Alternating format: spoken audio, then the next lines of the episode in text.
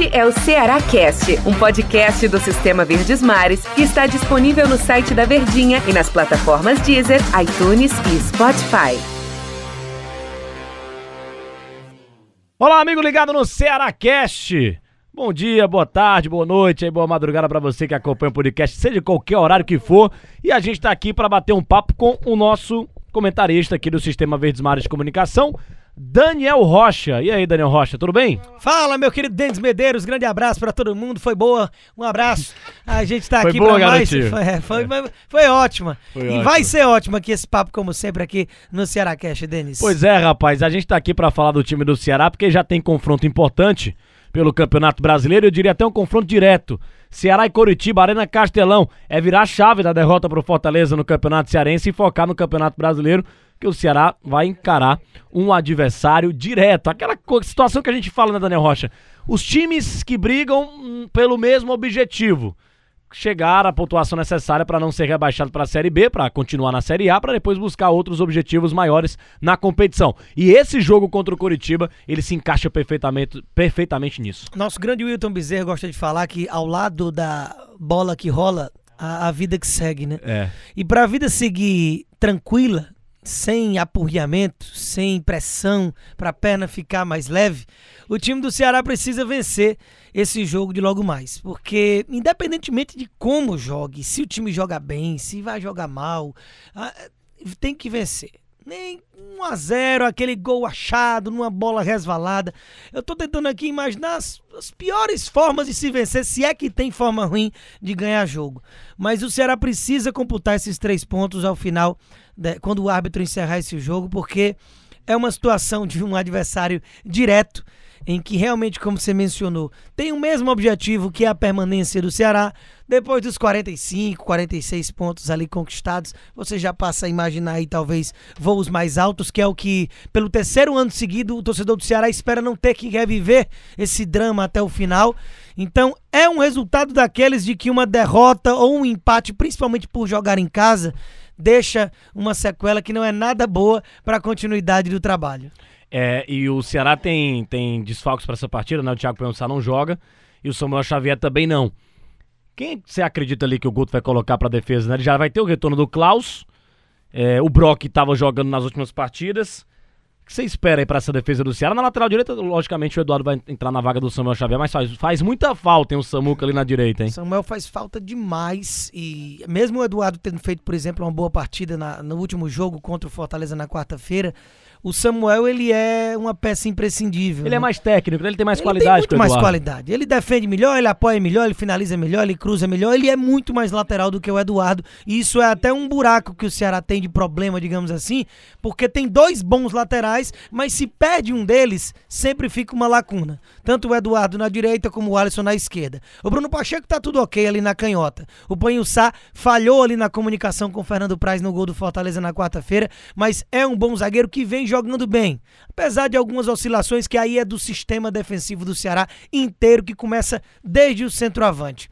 E ali na quarta zaga, o Luiz Otávio de volta, né? É, é um cara que, mesmo não estando no seu melhor ano, ainda assim é um líder, é o capitão do time, joga muita bola e ele é tão superior tecnicamente que, mesmo sem estar numa grande fase, ele é o melhor zagueiro que o Ceará tem ainda.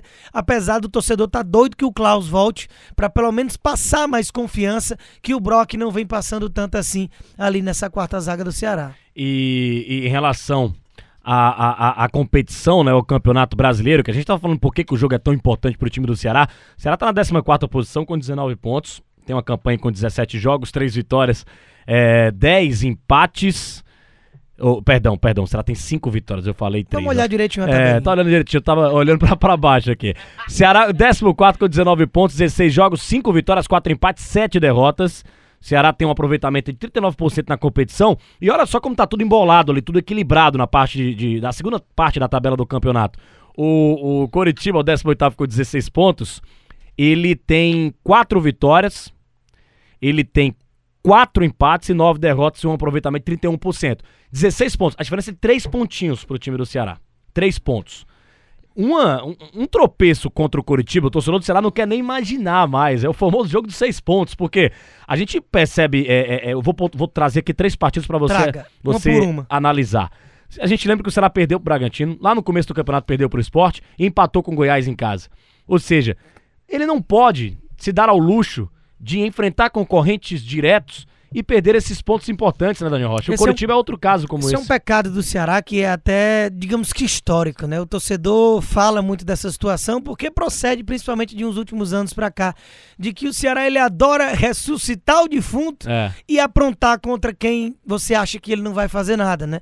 Por exemplo, que vitória absoluta contra o Flamengo, que foi na Arena Castelão, né? Uma vitória de merecimento, se impondo em cima de um time que vinha de sete jogos invicto naquela altura. E aí, de repente, toma esse sacode do Bragantino que você mencionou, leva esse empate do Goiás no último lance, que aí entra mais no acaso, mas um acaso que não pode mais acontecer, porque o Ceará foi superior os 90 minutos contra o Goiás e acabou que virou o jogo merecidamente e aí tropeça no fim. E nesse outro jogo que você citou, que foi contra o Sport, né? O Ceará ele perdeu na estreia do campeonato, que ali dá pra colocar na conta do da ressaca da Copa do Nordeste, né? Que era a primeira rodada do campeonato, o time vinha do bicampeonato invicto. E aí, todo desorganizado, tomou três gols do Leão da Ilha. E aí já começou a desequilibrar o que no brasileiro não se concluiu, que era aquela solidez defensiva da reta final da Copa do Nordeste, que o torcedor estava vendo na defesa o ponto forte, o carro-chefe do time do Ceará. E no Brasileirão teve alguns jogos, como esse do Esporte, o do Bragantino e do Vasco, que toma três gols. E aí desmantela toda a estatística a esse respeito. né? Inclusive o Ceará tá tomando muitos gols, é, inclusive na parte final das partidas, né, onde tudo se decide. Contra o Fluminense foi assim.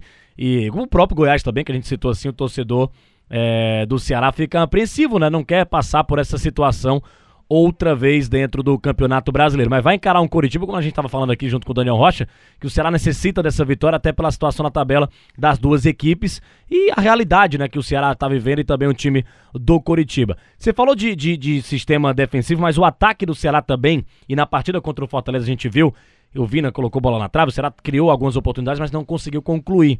E o Ceará tem uma dificuldade quando chega lá na frente para colocar essa bola para dentro. Por que que isso está acontecendo, Daniel Rocha? Se eu soubesse, aí eu É. tava lá agora Tá no time da- alvinegro. dando, dando toque pro Guto. Não, meu amigo, ele tá ganhando dinheiro, todo mundo pra resolver esse problema. Mas é porque, cara, é porque você contrata jogadores esperando que eles rendam, né?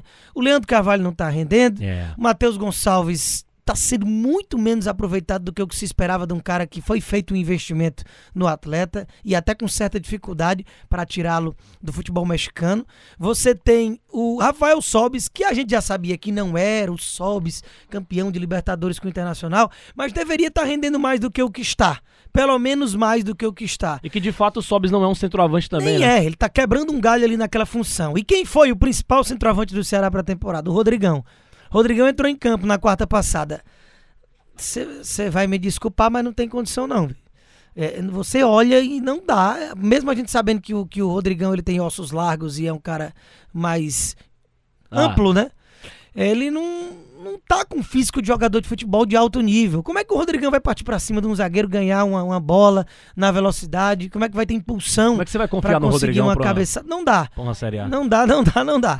Então é, é esses jogadores aí que a gente vai citando e aí vai, e aí vai, vai fazer o quê com esses jogadores contratados? Vai, vai dispensar? Vai emprestar? Quem é que vai pagar salário? Quem é que vai ter interesse nesses jogadores pra você limpar a folha ir atrás de mais gente? E aonde você vai trazer gente com a temporada andando aí e todo mundo já empregado? Então são muitas dificuldades que a contratação do Felipe Viseu acredito que cai como uma luva ele que inclusive foi é, apresentado oficialmente ontem, vai vestir a camisa 97, né?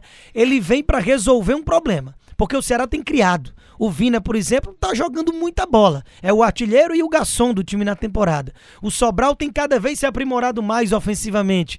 Então, o Léo Chu surgindo bem. Esses caras trabalhando para servir um atacante que não é paradão e que se movimenta e bate bem na bola como é o Viseu, com muita vitalidade, 23 anos de idade, é para resolver esse problema e cair como uma luva. Se vai dar certo ou não, só o tempo dirá, Medeiros. Lembrando que a gente tem aqui um, histórico né, oficial de partidas oficiais entre Ceará e Coritiba. É, é, 15 partidas, 15 jogos, 7 pelo Brasileirão, Série A, 6 pela Série B. duas partidas pela Copa do Brasil. Aquele, aquela semifinal de 2011, né? O grande jogo daquela semifinal e o Curitiba venceu por 1 a 0 e foi pra decisão. Anderson Aquino. Anderson Aquino marcou gol. Eita, que memória ruim pro torcedor do Alvinegro.